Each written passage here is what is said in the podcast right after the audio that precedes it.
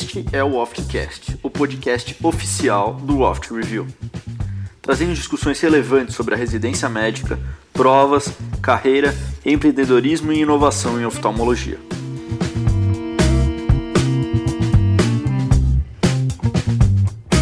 Boa noite, pessoal. Boa noite, professor Daniel aqui da Oft, iniciando aí mais uma Oft Live. Bastante tempo aí desde a última live que nós fizemos de retina, eu estava sentindo falta de vocês. Pois é, o bloco de retina é grande, né? Então já tinham cinco semanas aí que a gente não entrava, né? Exatamente. Que isso, eu estava já fazendo falta no passado, que era live toda semana. E agora a gente vai fazer a live para introduzir o tema tumores oculares, a parte de oncologia ocular. Lembrando que, na verdade, ao longo do ano a gente trabalha bastante esse tema, né? Então, por exemplo, os tumores orbitários, a gente abordou lá no nosso primeiro bloco de órbita, então não é o tema de agora. Né? Os tumores relacionados às pálpebras serão abordados no próximo, na nossa próxima live, né? no nosso próximo bloco, depois de tumores oculares, que é o bloco de plástico ocular. Esse bloco em específico, oncologia ocular, a gente separou aqueles tumores que acometem o globo ocular ou a parte interna ali do globo ocular. Ah, então, são esses os tumores que a gente costuma discutir aqui. Então, tumores de conjuntiva, retinoblastoma, melanoma, de coroide, de íris, né, lesões pigmentadas do fundo do olho e por aí vai. Então, essa, essa foi essa divisão. É, é um bloco apesar de, não, de, ser um bloco menor, eu acho que ele é bem estratégico. Tem um conteúdo que é mais curto, mas que todo ano cai em prova. Então acho que é bem estratégico, né, Bernardo? Ah, não tem como você fazer uma prova e não cair uma questão de. Até mais de uma às vezes, né? Melanoma, seja. Normalmente vai cair uma de melanoma de coroide, pode cair de melanoma cutâneo, pode cair de melanoma conjuntival. A gente tem os tumores conjuntivais, que também eles gostam de cobrar, o retinoblastoma. Então, um tema que não é extenso, mas que é certo de ser, de ser cobrado. É um tema que tem muitos, muitos alunos que não gostam, embora a gente ache um tema interessante, né? Eu acho que é bacana estudar tumores. Sim, e em geral é uma questão que, de certa forma, diferencia o aluno também. Né? É, a maioria dos alunos erram questões de não gosta de oncologia mas a gente vai trazer de uma forma que seja uma forma tranquila de vocês adquirirem esse conhecimento e não errar a questão de prova nesse tema. Vai ficar bem tranquilo aí. É, para você ter uma noção, a gente vai, é, eu vou mostrar para vocês é, os temas que caíram nos últimos cinco anos, mas no ano passado, 2021, caíram sete questões relacionadas aí a tumores. Então é bastante coisa para um bloco de duas semanas que vocês vão conseguir aí matar bem tranquilo, bem facinho. Né? Então vale muito a pena se dedicar um pouco aí nesse bloco e pegar os detalhes, porque todo ano cai, vai cair. Não tem como não fazer uma prova sem ter aqui pelo menos os principais tumores. E só de já, já não, não perdendo aí a é, já, já é uma pergunta clássica, Bernardo. Vou, vou jogar a bola para ti de novo. Qual é aí o tumor que você acha que mais caiu é, nos últimos cinco anos aí pro pessoal? Bom, eu acho que chutaria melanoma de coroide ou retinoblastoma, não sei qual dos dois aí, tô na show, dúvida. Show, show de bola. É, é. Ou melanoma ou retinoblastoma, né? É. Melanoma de coroide, tá? Melanoma. O que me impressionou, cara, que eu fiquei muito impressionado, é que a gente sabe, o melanoma de coroide é o principal tumor maligno intraocular primário, né? É, do adulto, tá? E o retinoblastoma é o da criança, é o principal tumor maligno primário é, da criança, né? Intraocular da criança. Só que, cara, nos últimos cinco anos, só caiu uma questão de retinoblastoma, cara. Caramba! que impressionante. Eu, eu, eu pensava que, cara, todo ano cai. Não tem como, mas não. Quando você começa a ver estatística realmente da coisa, e a ideia da live é trazer esse conteúdo que não tá por aí. Inclusive, é, se o pessoal quiser brincar de fazer estatística, eu até ensinei eles no, no, no nosso, nosso stories, né? Lá na ferramenta NoftQuest você consegue. Ah, não, eu estou fazendo estatística dos últimos cinco anos, mas se você quiser fazer dos últimos 10 anos, você vai lá na nossa ferramenta, lá em, em criação de simulado, você consegue fazer. Tá? Mas só mostrando aqui para o pessoal, olha só. Então, aqui foi a distribuição das 20 questões que caíram nos últimos cinco anos aí da parte de é, oncologia ocular, desse, desse bloco do bloco agora de oncologia ocular, os tumores ali da superfície e intraoculares. O que mais cai? Melanoma de coroide. Esse aqui, cara, todo ano vai cair, não tem como. Ou seja, em cinco anos cai no sete. Ou seja, teve ano que caiu mais de uma vez. na mesma prova melanoma de coroide. Então tem que, tem que estudar. Agora, qual o segundo, Bernardo? O segundo chama atenção. O segundo, segundo. lugar. Hum, SEC de conjuntiva? SEC de conjuntiva é. com cinco questões. Você caiu todo ano, caiu uma questão de SEC de conjuntiva. Tá? Então, é praticamente, né, na média aqui, fazendo uma média. Depois, facomatoses. E os outros são mais raridades. Ah, cai um capos, cai um granuloma de piogênico, antinoblastoma, e por aí vai, né? Então já é mais uma coisa mais raridade, né? É, então, eu vou botar depois essas estatísticas para o pessoal, mas veja que comparado com retina, glaucoma e outras áreas, você tem bem menos questões, né, Bernardo? É importante dizer que é um tipo de bloco também, pessoal, que até em virtude disso aí que o Dani mostrou, que a gente não consegue em aula falar sobre todos os tumores que podem acometer o olho, tá? a gente tem que ser um, é, tem que priorizar, é assim que passa em concurso, é priorizando os temas mais importantes. Ficaria nada didático a gente falar de todos os tumores, tá? Então a gente foca naqueles que caem, naqueles que caem com mais frequência, pelo menos naqueles que já caíram uma vez, né? Tem tumores que nunca caíram. E aí eu lembro que é sempre importante fazer as salas de treinamento. Né? As salas de treinamento são muito importantes, porque a gente acaba discutindo, às vezes, alguns tumores que só caíram uma vez na vida na sala de treinamento e não nas aulas. Né? E na apostila, aí para quem quiser dar uma lida, né, quem quiser aprofundar, aí a gente fala de tudo que tem no CBO e na Academia Americana de Tumores. Né? Na aula a gente não consegue, mas na apostila, como é né, só citar, colocar ali uma imagem, se vocês quiserem folhear para pegar o, alguma ideia principal, vocês conseguem. Eu acho que eu, eu acrescentaria é, para o pessoal ficar atento o seguinte: o que, que a gente vai. Vou só dar um, um, panorama geral do que vai ser abordado nas duas semanas, tá, pessoal? Primeira semana, a gente vai entrar ali com os temas de melanoma de coroide, retinoblastoma e facomatose. Então, é fundamental. É uma semana extremamente importante. Eu quero chamar a atenção para a sala de treinamento da primeira semana, que é, tem duas, três questões mais ou menos que eu vou abordar, fazer uma mini aula a respeito de metástase de coróide. Então, o cara que, o aluno que não pegar ali a sala de treinamento vai perder esse tema. E tem caído metástase de coróide. Eles gostam de cobrar isso aí, então, e é fácil. Na segunda semana, da minha parte, eu vou falar a respeito de tumores da superfície ocular. Então, entra aí o SEC, que é o tumor de superfície ocular mais comum e acaba que cai muito na prova. O professor Bernardo vai falar mais das lesões pigmentares, né, professor? Isso, e a gente vai falar bastante de nevos, melanose primária adquirida, que gosta bastante de cair em prova, melanoma de conjuntiva. E aí, na sala de treinamento, a gente comenta do melanocitoma, que já caiu uma vez só, e das hiperplasias congênitas do epitélio pigmentado da retina, que também dificilmente cai, mas que tem uma questão que a gente comenta também, né, que são as lesões pigmentadas do segmento posterior, diferentes né, do nevos e do melanoma de coroide que você já abordou na primeira semana.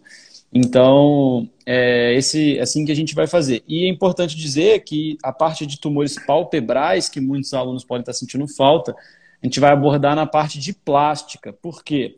Porque muitas vezes nos tumores palpebrais a gente tem que discutir junto técnicas de reconstrução palpebral, né? Então a gente optou por falar isso em plástica, né? Então vocês não vão ficar sem esse conteúdo não, que é importante, mas aí vai ser no próximo bloco, que é o bloco de plástica. Show, show de bola. É... Show de bola. Então, olha, entregamos aqui os dados gerais, tá? E aí a gente vai, como de praxe, aqui responder com vocês, entender um pouquinho como que foi a prova de 2021. Essa vai ser uma live um pouquinho mais tranquila, né? Porque é um tema que, comparado às grandes áreas, cai menos, mas é aquela coisa, é estratégico. Você tem que saber, você é, vai cair. Né? Então, você tem que ir sabendo. Então, são sete questões para a gente discutir aqui hoje. A gente vai aqui tecer alguns comentários sobre elas e sempre criticando muito, elogiando pouco a prova, né, Bela? A gente vai concluir depois no final se a prova foi boa, se não foi boa, se a prova cobrou picuinha ou se a prova foi legal, né? Beleza, bora. Então vamos lá é, sete questões para a gente discutir aqui agora. Começar aqui, eu vou lendo aqui, a gente vai discutindo aqui, os, fazendo alguns comentários. Né? Então, assinale a alternativa correta quanto aos fatores de risco dos tumores melanocíticos malignos da úvea. Então, já começa aí, a, a prova já começou aí com a parte de melanoma, de coroide, né, do trato uveal, né, tumores relacionados a, a, aos melanomas, praticamente. Né? Então, ele coloca assim, ó, letra A, em asiáticos, observa-se pico de incidência em faixa etária mais alta comparada com caucasianos. Então, esse aqui é um tipo de letra que provavelmente na hora da prova você não vai saber. Porque é, um, é uma picuinha. É, é, é, é sabe o que, que, você faz? Eu vou depois é, comentar essa alternativa A, mas como é que você faria na tua prova? Deixa quieto. Deixa a letra A ali quietinha, vamos ver se a gente consegue responder as outras. Olha só. Letra B. A hiperplasia do epitélio pigmentado da retina adquirida é um fator de risco bem estabelecido. Não, é, é, muito raro hiperplasia do epitélio pigmentado gerar algum tipo de é, malignidade, extremamente raro mesmo. Tá? Geralmente isso não acontece. Tá? Então, beleza, esse aqui era um, um, conceito que você tinha que ter prévio, né, Bernardo? É, e aí não teria, e também não originaria tumor de úvea, né? O EPR Exato. não tem nada a ver com a úvea. Exato. Né? Então, não, é um melano, não é um melanócito é. o EPR, né? Exatamente. então, sim. você tiraria essa questão aqui no raciocínio. Letra C. Pacientes com pele, cabelo e olhos claros têm, e com dificuldade de bronzear se apresentam maior fator de risco. Isso aqui é um conceito clássico, é um fator de risco clássico. Os pacientes mais claros eles têm ali uma, de raça mais é, de raça branca, eles têm uma chance maior de desenvolver esses tumores. Realmente, beleza. Que aí você conseguiria entender que a letra A estava incorreta, que você não sabia a princípio. Só comentando a letra A, é uma é textual. Eles pegaram assim, eles copiaram textual do capítulo do melanoma da Academia Americana, tá, pessoal? Então, lá no capítulo de, da Academia Americana de melanoma, falava o seguinte: é, que em geral acontece após 50 anos de idade, só que no asiático acontece por volta de 55 e no americano após os 60. Então, cara, pegadinha boba, é realmente difícil, né? O conceito importante é o quê? É doença de, do adulto, do idoso, a doença do paciente, mas esse é o conceito importante. Só que eles quiseram pegar, né? Então, ponto negativo aí para a prova nessa alternativa, mas dava para chegar na resposta na letra C, né? O fator de risco clássico aí, que é a pele clara, os, é, o fenótipo mais claro. E aí, só já discutindo um pouquinho mais, pessoal, lembrem dos fatores de risco clássicos, né? Então, a idade, um paciente acima de 50 anos, com um fenótipo mais claro, que apresenta, por exemplo, nevo de coroide, que é uma lesão que pode evoluir para a malignidade, você tem que acompanhar o paciente, né? Ou um outro nevo que a gente chama de nevo de OTA, né? Que é a melanose oculodermal congênita, né? Uma, uma alteração congênita em que o paciente tem uma hiperpigmentação lá no território do nervo trigêmeo e a gente vai discutir isso bastante aula. Pode complicar seja com glaucoma pigmentar like ou melanoma de coroide de outras estruturas do, né? não só coroide, pode dar de meninge também, por exemplo, já foi cobrado em prova a gente discute isso aí bastante na, na aula, né, Bernardo? Então, mas o que é interessante né, pontuar é que a melanocitose oculodermal vai cursar, então, com nevos na pele periocular e na esclera, né, episclera e esclera. Não podemos confundir com lesões de conjuntiva, por exemplo, a melanose primária adquirida ou nevos, que são lesões pré-malignas pro melanoma de conjuntiva. A melanocitose oculodermal, ela simplesmente marca para a gente que esse indivíduo tem um risco aumentado de também ter nevos uveais e esse paciente tem um risco aumentado de melanoma de coroide, tá? Então, embora o nevos dele esteja na pele e na esclera, ele não tem risco de melanoma de superfície ocular. Ele pode até ter um risco de melanoma de meninge, igual você falou, que já caiu em prova, mas o maior risco dele é de melanoma de coroide ou de íris, né, ou de corpo ciliar. Exato. E esses pacientes desenvolvem glaucoma unilateral em 10% dos casos, né, como você falou, por um excesso de pigmentação no trabeculado. Exato, fica muito parecido com o glaucoma pigmentar que vocês viram no bloco, lá aquela malha trabecular extremamente pigmentada. Então, qual é o conceito, cara? Vi um paciente com aquela melanose oculodermal, deixa eu até pegar aqui uma foto, acho que eu tenho aqui para já, já melhorar e aumentar aí o conhecimento da galera. Viu um paciente desse na tua prática? Acompanha o cara, não manda ele embora não, né, Bernardo? Acompanha. Acompanha pelo risco de melanoma uveal que esse cara tem. Então essa é a pegadinha. A prova vai querer te dizer que é melanoma de superfície ocular, mas não, é melanoma uveal. É uma condição comum, com certeza vocês já devem ter visto um paciente mais ou menos assim, né? Então, vocês vão ver bem importante, di importante dizer que é uma condição congênita, unilateral, geralmente, como você disse, no território do nervo trigêmeo, e é mais comum em pessoas que têm uma, uma pele mais pigmentada, Exatamente. por que pareça. Exatamente. Então, ele é um fator de risco para melanoma uveal, mas ele é mais comum em asiáticos e até em pessoas de pele mais negra, né? Diferentemente do, do nevos de coroide, provavelmente dito, que vai ser mais comum em brancos. Exatamente. Isso aí. E falando do nevo de coroide, esse daí é o, outro fator de risco. Então, idade, fenótipo claro, nevo de ota, nevo de coroide são os principais fatores de risco aí para você lembrar para a sua prova. Então a letra, D, a letra D estava errada porque ele dizia que a melanocitose oculodermal não era um fator de risco Exato. e ela é. Né? Então, tanto o nevos de coroide quanto a melanocitose oculodermal, fatores de risco para o melanoma. De Show de bola. Então, essa questão aí, gente, tranquilo. A primeira alternativa não ficou É. legal, não, mas. Ah, ok. Mas a resposta ok, certa estava fácil. É. É, A alternativa A realmente muito estranha, mas a, a certa estava tranquila. Show de bola. Então vamos para a nossa próxima aqui, olha só. Assinale a alternativa co- correta quanto ao melanoma de uva. É segunda questão de melanoma na mesma prova para você, né? Então é um tema que não dá para deixar passar, né? Olha a letra A. Diferente dos tumores melanocíticos da pele e mucosa, os quais usualmente disseminam-se pelo sistema linfático, melanoma uveal tipicamente é, dissemina-se pela via hematogênica.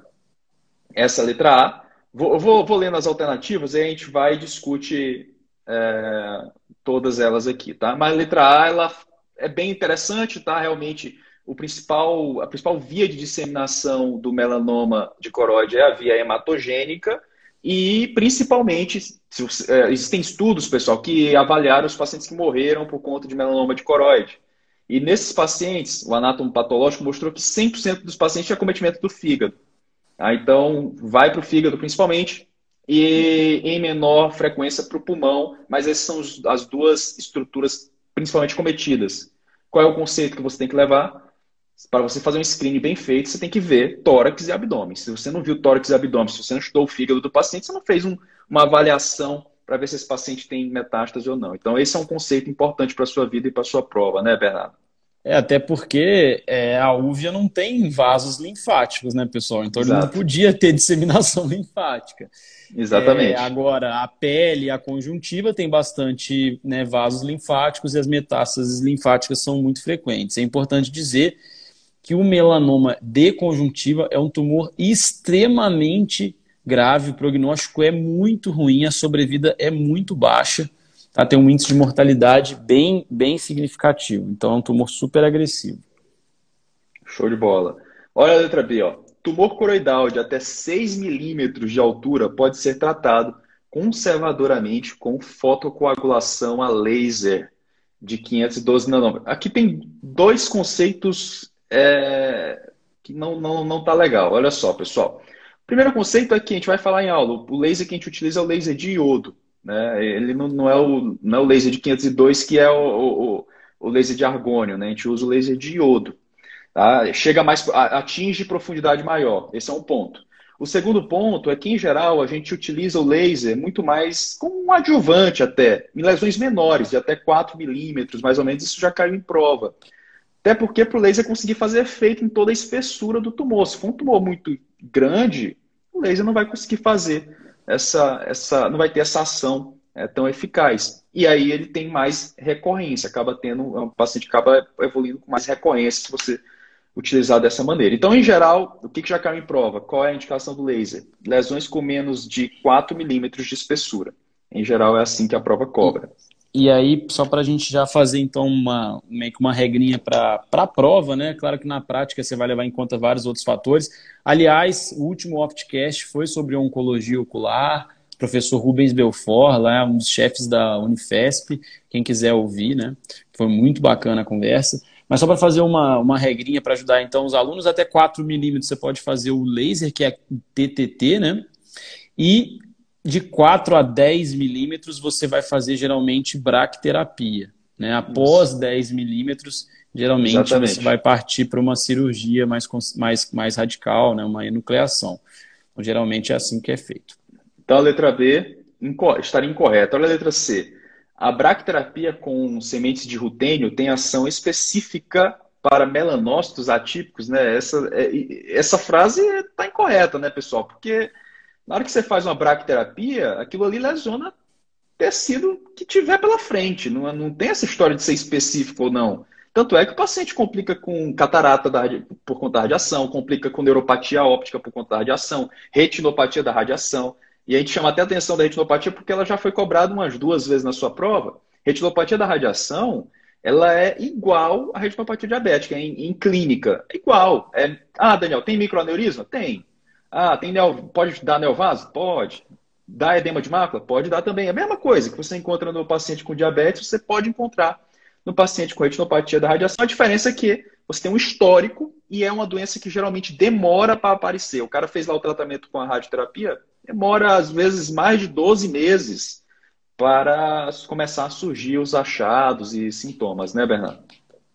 Exato. E o final da alternativa estava bem tranquilo de você excluir, né?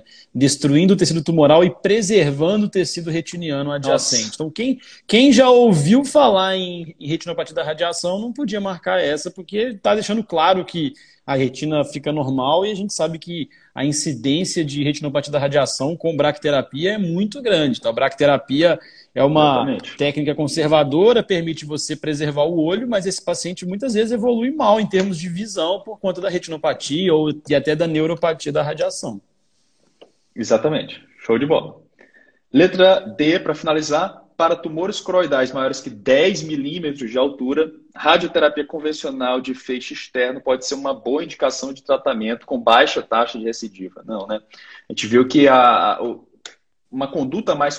Quem estabeleceu isso foi um estudo chamado COMS, tá? o Collaborative Ocular Melanoma Study. Esse estudo foi muito bacana, porque no começo, a maioria dos pacientes ia para o quê? Nucleação, não tinha nem conversa. O COMS ele mostrou que alguns tumores podem ser tratados de maneira conservadora, preservando o globo ocular sem reduzir a mortalidade, sem, sem aumentar a mortalidade daquele paciente. Então, poxa, interessante.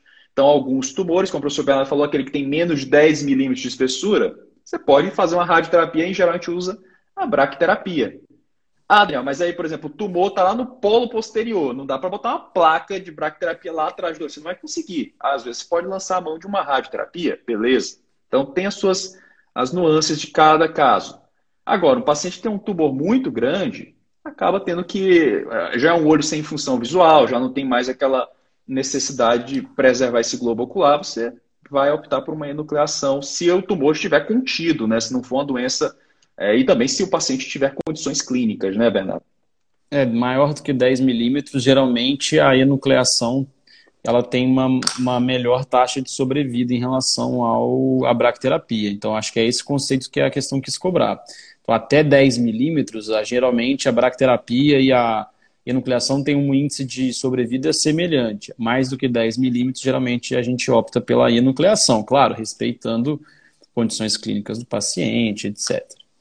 Show de bola. Pessoal, se vocês, qualquer dúvida, vai mandando aí, manda o que, que você. Se quem já assistiu às aulas de tumores aí, que está já dominando o tema, vai mandando para a gente aí que a gente vai respondendo aos pouquinhos. Ah, legal. Então, duas questões de, de melanoma, agora a gente vai para a nossa terceira questão, que é de retinoblastoma. Assinar a alternativa correta quanto ao retinoblastoma. Então, letra A. O exame de ultrassonografia deve ser evitado pelo risco de desprendimento de sementes vítreas. Cara, quem está fazendo propedêutico, o professor Roger, ele fala que é, é, o retinoblastoma talvez seja uma das grandes situações em que o ultrassom assim, tem uma, uma, uma função muito importante na pediatria. Né? No, o paciente pediátrico que vai para um ultrassom, assim, o retinoblastoma é uma doença que é, se beneficia muito desse método diagnóstico, né? Por quê? Porque o retinoblastoma é uma lesão que geralmente tem cálcio. Você evidenciar um tumor intraocular que tem cálcio numa criança, até prova em contrário, isso é retinoblastoma. E um excelente exame para você identificar cálcio é o ultrassom. E é um exame inócuo. Né? Então veja que é uma criança que, é, vocês vão ver em aula, a gente vai discutir que tem todo aquele risco de gerar outros tumores por conta de mutações germinativas que podem acontecer nesses pacientes. Então, você usar um exame que não emite radiação é tudo de bom, né? Você, você evita que aquela criança desenvolva outros tumores. Então, a letra A está incorreta porque, poxa, é, é, o, o grande uso da, do ultrassom é justamente é, no, no retinoblastoma. Esse é um grande uso. Então, a criança merece sim um ultrassom ocular, eu diria, no paciente com retinoblastoma, né, Bernardo? Sim, e a Larissa mandou uma dúvida aqui. É, então, eu, eu não sou grande especialista em ultrassom, mas eu acho que não, não, não, não são tumores que fazem diagnóstico diferencial, assim, porque o retinoblastoma é uma doença de crianças, né? É uma doença que acomete, então, crianças bem jovens. O osteoma de coroide já é uma doença de mulheres, né? De meia idade, mais velhas. É, o retinoblastoma é um tumor de retina, que vai estar com descolamento de retina associado na grande maioria das vezes, é, enquanto o osteoma de coroide vai ser um tumor de coroide. Então, assim, é, sem entrar muito no aspecto técnico do ultrassom, que realmente me carece um pouco esse conhecimento, mas eu acho que o diagnóstico diferencial não é muito complexo aí entre essas condições. É, e, e, outra, é, Larissa, é, a própria clínica também, o aspecto de um retinoblastoma, além da, da parte epidemiológica, é bem diferente, né? com aquela, aquele crescimento endofítico, com uh, sementes vítreas, né? Descolamento de retina. Um, isso, tem toda uma, uma outra. Então, você unindo os dados, você consegue chegar nessa, nesse, nesse diferencial aí, né, Bernardo? É, o, o é muito importante o ultrassom para diferenciar o retinoblastoma da doença de Coates, né? Muitas vezes. Porque a doença de Coates pode apresentar descolamento de retina, é, leucocoria, aquela exudação importante subretiniana, você pode confundir com retinoblastoma, só que aí o cálcio não vai ter na doença de Coates, enquanto muitas vezes ele vai estar presente no retinoblastoma. No retinoblastoma você vai encontrar uma massa, né, que você não tem também na doença de Coates. E a epidemiologia também é um pouco diferente. A idade, né? né? A idade é um Coates diferente. acomete meninos, meninos, né, um pouco mais velhos do que o retinoblastoma aí, geralmente na faixa ali dos 3 anos para cima, enquanto o retinoblastoma seriam crianças bem jovens na maioria Exato. das vezes. 90% antes dos 3 anos de idade. Então, após três anos já começa a ficar um pouquinho menos comum. Então, letra A, tem que fazer ultrassom, a gente libera ultrassom para a criança, tá bom. Olha a letra B aqui, ó.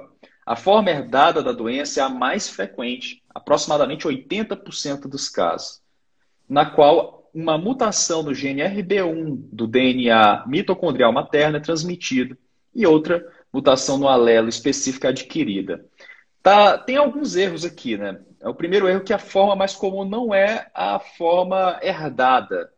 Na verdade, pessoal, a mais comum é a, é a mutação somática mesmo, tá? É, é, tem uma tem um jogo de porcentagens nesse, nesse, nesse, nessa parte de epidemiologia de retinoblastoma. Em aula eu deixei bem, bem resumido, mas para você ter uma noção, entre os tumores de origem aí, é, que a gente diz somática, praticamente 60% desses tumores são somáticos. Ou seja, o que, é isso? O cara deu azar de ter a mutação naquela célula da retina, com... deu azar, mutou os dois alelos RB1, que não são mitocondriais, são alelos do cromossomo 13, ou seja, é outro erro da alternativa, né? Deu azar, mutou ali na retina e gerou um tumor. E existe aqueles tumores de linhagem ali germinativa. O que, que é isso? O problema está lá no, no é, na célula germinativa, ou no espermatozoide ou no óvulo. Um desses dois aí estava doente, estava com uma mutação do gene, a criança nasceu já com um gene mutado, mutou o segundo alelo, aí desenvolve o tumor. Tá? Sendo que dos tumores todos, só 10% é o pai que tinha ou a mãe que tinha que transmitiu para a criança, né? que já tinha uma doença, um sobrevivente de um retinoblastoma que transmitiu. Então, é a minoria né, dos casos. Essa letra B está incorreta por conta disso. A letra, a letra C. A quimioterapia é utilizada no tratamento de lesões primárias pequenas, periféricas e anteriores ao equador. Essa alternativa ela conversa muito com a gente vai falar na parte terapêutica, a gente fala de classificação de retinoblastoma. A gente vai ver que as lesões pequenas, poxa, você pode tratar ou com laser ou com crioterapia realmente. Uma lesão pequena, você pode fazer esse tipo de tratamento. O que, que vai determinar é, é, se você vai usar laser ou se você vai usar o crio? A localização da lesão. Tenho certeza aí, quem aí já fez bloqueio de, de, de rotura, é difícil né, chegar com laser na periferia, não é? Então, em lesões mais periféricas, eu posso fazer um crio, é mais fácil. Eu faço a indentação, faço o crio. Lesões mais posteriores, o crio não vai lá, poxa, eu faço um laser. Legal. Ah, então, essa seria a, a, a, ideia aqui. Então, na hora que ele fala que a crioterapia é utilizada em tratamento de lesões pequenas e anteriores periféricas, legal, é uma boa alternativa. Pequenas para você conseguir congelar toda a espessura do tumor com o crio, né? Se for uma lesão muito grande, você não consegue isso Exatamente. via externa. Né? Então, por isso tem que ser lesões menores. Exatamente. É até, muito dessa parte de tratamento é bom senso, né, Bernardo? Verdade. A letra D, ó. Lesões até o grupo B da classificação internacional do retinoblastoma podem ser tratadas exclusivamente com quimioterapia tríplice sistêmica com bom prognóstico e baixa taxa de recidiva. Então, a gente vai discutir bastante tratamento com vocês nas aulas, mas, pessoal, a, a, o que, que é a. A gente, vai, a gente vai falar tudo isso mostrando imagens, é melhor, né, na aula. Mas uma lesão do grupo B já é uma lesão que ou ela está no polo posterior, próximo do nervo ali da mácula, ou ela é uma lesão grande. Tá? Então, esse é um ponto. O segundo ponto é o seguinte: quimioterapia no retinoblastoma, ele, ela ajuda muito a diminuir o tamanho do tumor. Então, é excelente para um tumor grande que você quer deixar pequenininho. Legal. Só que só a quimioterapia só tem 90% de recidiva. Então você é obrigado a fazer a quimioterapia e consolidar o teu tratamento com, por exemplo, um laser ou uma crioterapia, ou até mesmo uma radioterapia, lembrando que você vai deixar a radioterapia sempre de segunda opção, porque ela, ela tem radiação, né? Essa criança tem risco de desenvolver outros tumores. Tá? Então a ideia é basicamente essa. Então, na hora que ele fala aqui ó, que a quimioterapia tríplice sistêmica tem baixa recidiva, tá errado quimioterapia tem alta recidiva, 90% vai recidivar, se você não fizer um tratamento de consolidação. Ah, então, tranquilo aí a questão, né, Bernardo? Acho Sim. que chegou aqui na resposta da crioterapia, tratamento aí para lesões mais periféricas, né, no Equador, certo? Uhum. Certinho. Show de bola. Agora a gente vai para as questões de imagem aí para vocês. A primeira questão de imagem, pessoal, é uma questão que a gente até discutiu, né, Bernardo, aqui no, no Instagram. Aí quem estava de olho nos stories, a gente falou um pouquinho sobre ela. É uma questão sobre que ele pergunta qual das imagens representa o hemangioma cavernoso da retina. Se você quiser, pode comentar um pouquinho. Eu comentei um pouco dessa questão, agora vamos ouvir pela sua. Mostra as imagens comentário. aí. Mostra as imagens aí para eles, então, que eu comento aqui. Então, pessoal, eles perguntaram de hemangioma cavernoso de retina. Vocês não podem confundir com hemangioma cavernoso da órbita, né? Hemangioma cavernoso da órbita é aquele tumor orbitário benigno mais comum. E ele dá uma dica para gente, para a gente lembrar da epidemiologia desse hemangioma cavernoso da retina. Porque o hemangioma cavernoso da órbita era mais comum em mulheres de meia idade. Então, aqui o hemangioma cavernoso da retina é semelhante, ele é mais comum no sexo feminino também. Ele pode ser esporádico, e nesse caso ele geralmente é restrito à retina mesmo, ou ele pode ter herança autossômica dominante. É importante a gente saber, pessoal, que a grande maioria das facomatoses tem herança autossômica dominante. Então, doença de von Hippel-Lindau, neurofibromatose, esclerose tuberosa, essas facomatoses, elas têm herança autossômica dominante. Então, já é uma dica aí para a prova, porque eles gostam de cobrar essas heranças em prova. Então, o hemangioma cavernoso pode ser esporádico, e aí ele é restrito à retina, ou ele pode ser autossômico dominante, e nesse caso ele pode estar associado com hemangioma de pele e hemangioma intracraniano. Beleza? E qual que é a lesão típica do hemangioma cavernoso da retina? É a lesão com aspecto em cacho de uva na retina interna, pessoal. Olha como parece um cacho de uva aí, o professor Daniel está mostrando. Então, viu cacho de uva na retina, múltiplas lesões arroxeadas, saculares na retina interna. Por que, que você sabe que é na retina interna? Olha só, tá anterior ao vaso da retina, né? Tá ali junto do vaso da retina, até anterior a ele. Então, é a retina interna parecendo saco de uva, isso é hemangioma cavernoso da retina. A questão não cobrou a anjo, mas na anjo tem um aspecto característico também, pessoal, porque o fluxo sanguíneo é muito lento dentro desse, desses, dessas saculações. Isso acaba gerando um nível líquido onde há uma separação das hemácias e do plasma, tá? Então forma um nível líquido na anjo, que é interessante também da gente conhecer. Mas não tem extravasamento, não tem exudação, você não vai ver edema de mácula nesses pacientes. Aí, ó, ao nível líquido. Então, tipo um nível líquido porque separa plasma de hemácias. Beleza? Então, esse é o aspecto do hemangioma cavernoso. Mas deixa eu comentar as outras alternativas, então, para a gente agregar conhecimento. A primeira alternativa, pessoal, o que a gente observa na letra A? Tem muito exudato, né? É basicamente isso que a gente tem. Uma exudação importante subretiniana. Isso poderia ser uma doença de Coates? Poderia. Difícil a gente matar o diagnóstico, mas Só com isso aí, realmente. Mais provável aí uma doença de Coates por conta dessa exudação exuberante. Na letra B, aí já é uma lesão característica, tá? Porque a gente tem um vaso, né, dois vasos, na verdade, nutridores, chegando a uma lesão avermelhada, arredondada, que é muito característica do hemangioma capilar da retina ou hemangioblastoma. Então, viu uma lesão arredondada, avermelhada na retina, com um vaso nutridor exuberante, lembra do hemangioma capilar ou hemangioblastoma, que tem associação com uma facomatose muito característica, que é a doença de von Hippel-Lindau.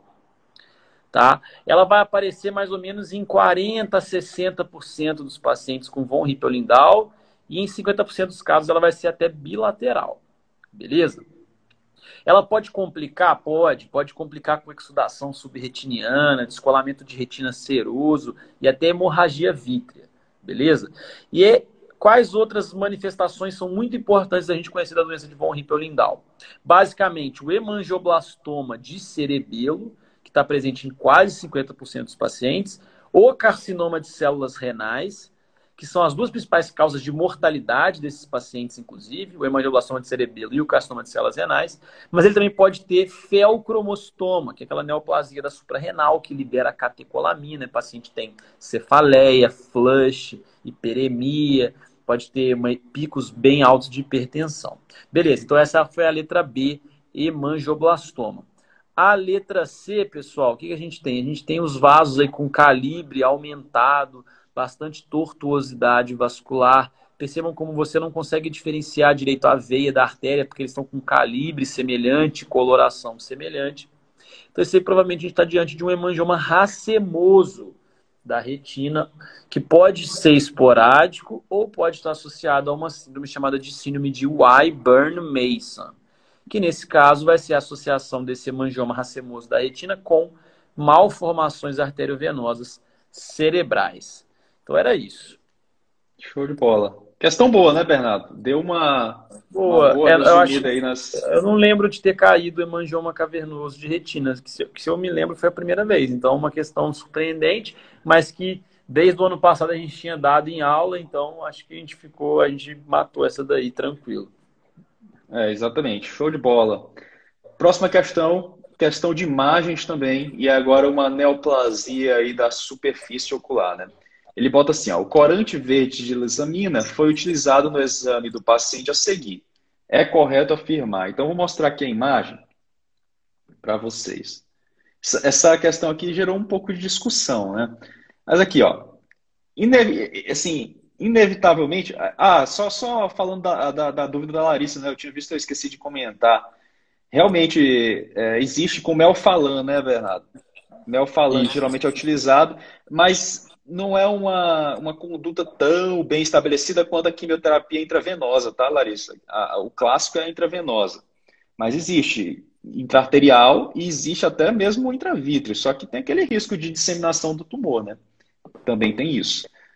Mas não é, é tem alguns estudos, principalmente japoneses, mas não está muito bem estabelecido assim, não. Essa questão aqui, pessoal, olha só. Você observa uma lesão é, com esse aspecto assim, parece até mais espumoso, assim, invadindo aqui, ó, subindo aqui na córnea, é, com um vaso nutridor grande, na região do limbo, sabe? Você olha, você olha uma lesão dessa aqui, você tem que suspeitar de uma neoplasia da superfície ocular, né, de conjuntiva. O autor ele utilizou o corante de lissamina verde para corar o tumor. O que, que acontece? Aqui tem uma coisa importante. No CBO, eles colocam na parte de propedêutica o corante azul de toluidina como clássico para você avaliar tumores da superfície ocular. E é o que a gente usa até na prática mesmo. É clássico, ele cora bem células neoplásicas, tumores da superfície ocular, ele delimita bem, então é bem legal para você estudar. Só que na academia americana, ele lá na academia, ela comenta que tanto a lissamina verde ali quanto rosa bengala também podem ser usados para, para tumores. Né? O clássico é o azul de toluidina, mas na academia americana tem essa citação. Teve aluno que tentou brigar com a questão, ah não, né, a lissamina verde a gente usa para olho seco. É, mas, mas, a imagem ela não, ela, a imagem ela, ela é inconfundível, é um tumor. Então tem que entender que é um tumor de superfície ocular com essas características. No limbo, que é um local onde você tem ali aquelas células totipotentes do limbo, que você tem sol batendo, ou seja, maior chance de você ter uma mutação e gerar uma neoplasia. Então tá tudo dizendo que isso aqui é um tumor. Vaso nutridor, uma lesão grande, é, é, uma localização clássica. Então, ok. Partindo desse princípio de que é um tumor, vamos para vamos a questão agora. Letra A. Apenas locais com elevados níveis de queratina tendem a incorporar o corante? Não, locais em que você tem desvitalização das células. Esse corante ele gosta de corar células doentes ou células neoplásicas, como aqui está mostrando na questão. B. Trata-se provavelmente de olho seco, aquoso, deficiente grave. Teve aluno, teve aluno que marcou essa daqui. Por quê? Ah, porque ele examina o corante usado classicamente para estudar olho seco. Mas aí é, eu concordo. Se essa alternativa tivesse aqui e não tivesse uma imagem, poderia pode marcar, pode, podia marcar. Se só fosse texto e não tivesse a imagem. Agora tem a imagem de um tipo tem um couve-flor ali nascendo no olho, entendeu? a que... gente tem que a gente tem que não pode brigar com a questão, né? E a gente tem que aplicar raciocínio, né, pessoal? A gente sabe que a lissamina verde é um colírio é um, né, um corante que cora células desvitalizadas. Você acha que no tumor tem célula desvitalizada? É óbvio, o tumor tem necrose, tem célula desvitalizada. Então, assim, eu também, eu confesso, não sabia que podia usar a lissamina verde. Nunca nem tinha ouvido falar. Mas não dá para brigar com a questão, tem uma maçaroca Exato. ali, né? Eu, eu, quando os alunos falaram que cabia recurso, a minha opinião não realmente não cabia. Não, não dá para você negar que tem um tumor e que tem um corante ali corando células desvitalizadas. Concordo. Pegou ali uma. sacaneou um pouquinho e tudo mais, mas não é uma questão é. Tão difícil, porque a, a massa está nítida ali. Exato. A alternativa C era óbvia, assim, trata-se provavelmente de uma neoplasia escamosa da superfície ocular. É, não tem o que discutir realmente. E a alternativa então, ainda estava tranquila, né? É, então, assim, é, gerou essa, essa comoção por conta de ser um colírio que não, não é tão utilizado para este fim, né? Aqui a gente costuma usar o azitolídeo. Não, mas tudo bem. Tudo bem, a gente releva, olha que tem uma neoplasia aqui e pronto. Marca a neoplasia, né? Concordo que se não tivesse a imagem, se falasse assim, a, a, a lisamina verde ela é usada para avaliar olho seco, opa, marcava ali e já gabaritava. Mas nesse caso, não tem muito o que discutir, né, Bernardo? Concordo, eu acho que a questão abordou um conceito novo, mas ela te deu uma, ela te deu uma alternativa bem tranquila até para você marcar ali. Então, acho que ah. não, não, não cabia recurso, não. Próxima questão é a penúltima, tá, pessoal? Olha só. Penúltima questão de imagens. Dava essa imagem aqui para vocês. Então, isso aqui é interessante, né? É, você vê que uma opacidade aqui na superfície da córnea pode ser muita coisa, mas esse aspecto é, é meio que vindo do limbo do paciente, né? meio que desorganizado. Isso aqui não é, por exemplo, uma distrofia de avelino, né, pessoal? Você lembra, a avelina, aquela alvelino que a gente gosta de chamar, que é granular com látice, não é isso aqui, né? Não é avelino. Isso aqui não é uma ceratopatia em faixa, né? Que vai de um lado a outro, né? Depósito de cálcio. Não, não, não é ceratopatia em faixa. Tá? Isso é uma distrofia da membrana basal do epitélio da córnea, uma map dot fingerprint desse jeito aqui? Também não. Isso aqui é mais uma questão, pessoal, de tumor de superfície ocular. Isso aqui é um, uma, uma displasia do epitélio. E geralmente o que acontece? Quando você tem um SEC, esse SEC ele pode avançar na córnea. E geralmente ele avança no epitélio da córnea, dando ali uma displasia do epitélio da córnea. Então você pode ter essas células displásicas, elas adquirem aqui esse aspecto muito característico. Então, uma displasia intraepitelial. Se você pegasse pingasse o colírio de azul de toluidina, muito provavelmente você iria encontrar uma, uma alteração no exame, né, Bernardo? É, essa foi um pouquinho mais difícil do que a outra. A outra nitidamente tinha uma, um tumor elevado, né? Mas aqui você tem um aspecto clássico também de, de displasia intraepitelial da, da, da superfície ocular, né? da córnea conjuntiva. E algumas pessoas eu lembro que marcaram ceratopatia em faixa, né?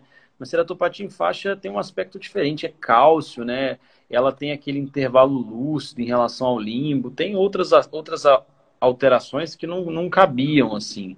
Né? Então, realmente, eu acho essa, altera... essa questão foi um pouco mais complexa, mas dava para acertar também. Eu acho que eu acho que o autor ele poderia mostrar o limbo para o cara ver lá a lesão limbar avançando, aí beleza. Mas só para o pessoal lembrar aqui, ó, ceratopatia em faixa é assim. Isso aqui é uma ceratopatia em faixa. Geralmente um olho com uveíte ou uma doença crônica grave e essa lesão em faixa, né, que a gente chama. Isso mesmo. Ele podia ter corado com alguma coisa essa lesão, né? É, eu concordo que é mais difícil. Aí o cara teria que ir para as alternativas e tentar ali excluir pelas alternativas. É uma questão mais e difícil, essa mas. ela pode, ela pode progredir para um carcinoma, né, um SEC. Ela pode Exato. Lembra, esse aspecto aí... meio digitiforme, ele é, ele é característico. Essas, tipo, parecem um, uns dedos, assim, né? Exatamente. É, é, na, no manejo desse tipo de lesão, você tem que tomar muito cuidado na hora de fazer a epiteliectomia, né? Muito cuidado para não lesionar a balma, porque a balma ela é uma barreira natural que impede a, a, entrada do tumor no estroma, tá? Então tem que ser com muito cuidado essa remoção desse epitélio doente aqui na, no procedimento. Se você for fazer um procedimento, se tiver uma, um tumor e você não usar quimioterapia e tudo, tiver indicado fazer um procedimento cirúrgico, você estaria ali, você faria essa epiteliectomia aí com cuidado. Tem uma outra, uma, é, no Atlas que eu, no Atlas que eu sempre peço para o pessoal olhar, que é o Atlas de Colômbia, tem um aspecto, uma lesão bem parecida, ó. Esse é. aspecto assim meio fimbriado assim, esse aspecto característico. Mas assim, mais difícil, um pouquinho mais difícil essa. Eu achei um pouquinho mais não, é uma coisa é uma coisa muito rara de ver, né? né? É. A, a, o SEC conjuntival é bem mais comum, a gente vê bastante. Esse aí de córnea é mais difícil da gente ver. A não ser quem tem tá num serviço com muito volume de córnea. Acredito que o pessoal do Boss deve ver bastante isso. Última questão, Bernardo. Mais uma questãozinha de imagem. Então, ó, paciente de 8 anos submetido a uma cirurgia de estrabismo e duas semanas após a cirurgia apresentou uma lesão que é mostrada na imagem. Olha só. Isso aqui é uma lesão também, uma lesão bem clássica, né? E ele pergunta exatamente qual é aqui a conduta nesses casos.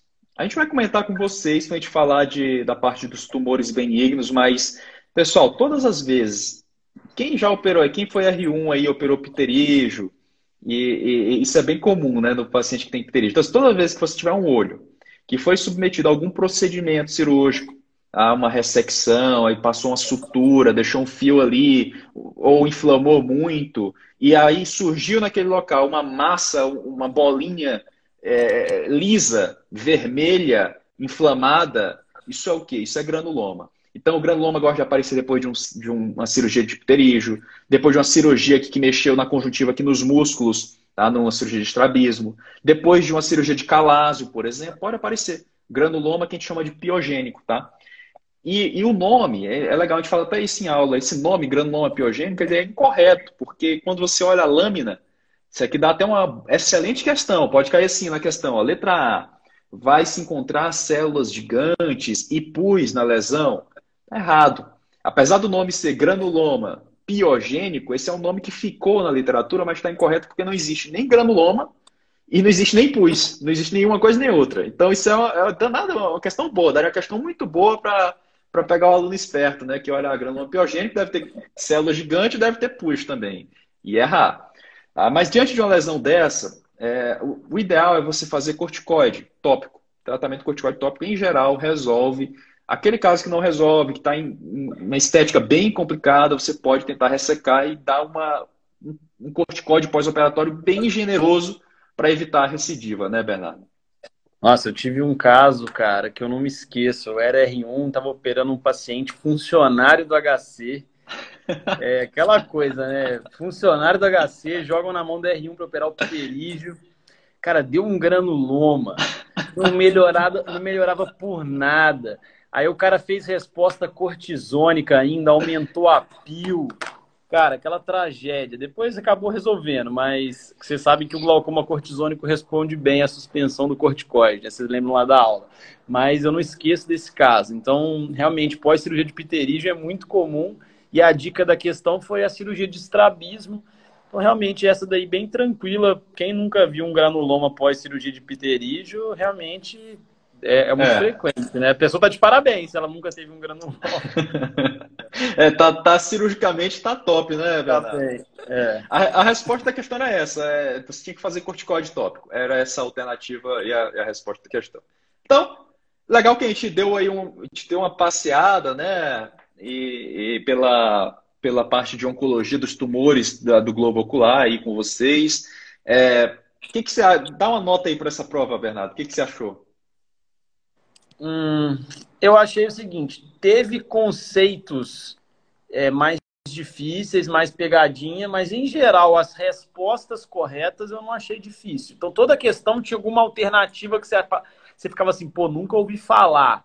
Mas aí tinha lá uma alternativa certa, mais tranquila, né? Então, assim, de 0 a 10 de grau de dificuldade, é, sei lá, 6, não achei tão difícil, mas também é. não foi muito fácil, não. Foi na média ali, na média. Achei normal. Prova normal, nível bom. É... Segue cobrar... o jogo, né? Segue o jogo. Faltou cobrar. Faltou cobrar alguns tumores, por exemplo, não cobrou nada de tumores pigmentados da superfície ocular, né? enfim, mas questão provoquei. Na é, média. É, provoquei, ok. Eu gostei também, eu acho que Olha, se a gente for separar por tema, nós tivemos aí duas questões de melanoma, uma questão de retinoblastoma, ou seja, então a prova abordou os dois principais tumores malignos da nossa intraoculares, né, primários malignos da nossa prática. Achei que foi legal. Abordou lá as facomatoses, que é outro grupo clássico que tem que ter em prova, tá? É, e ele botou duas questões de SEC. Eu acho que poderia cair uma questão de SEC e uma, uma, de neoplasia pigmentar, né? Para acabar de dar uma. De, de, abordar ali todas as, as, as lesões, né, os tumores epibulbares malignos, os benignos e os intraoculares também. Acho que realmente faltou aí uma abordagem dessa parte de tumores pigmentados, né? É um, Mas... tema, que pode, um tema que pode cair, tem caído às vezes, né? É sobre o tratamento quimioterápico dessas, dessas neoplasias superfície ocular, né? Então, Já caiu umas alunos, três vezes, hein, Bernardo? É um tema para os alunos ficarem atentos. Tratamento com mitomicina, com interferon, com 5-fluoracil, já caiu até dose disso. É, então, é. ficar atento, que é um tratamento que está cada vez mais... É, cada vez mais um tratamento muito realizado, porque tem ótima resposta. Então, é importante ter em mente aí para as neoplasias né, do tipo SEC, é muito estão sendo muito utilizados esses quimioterápicos tópicos. É isso aí. Acho que era isso, não era, Bernardo? Acho que sim.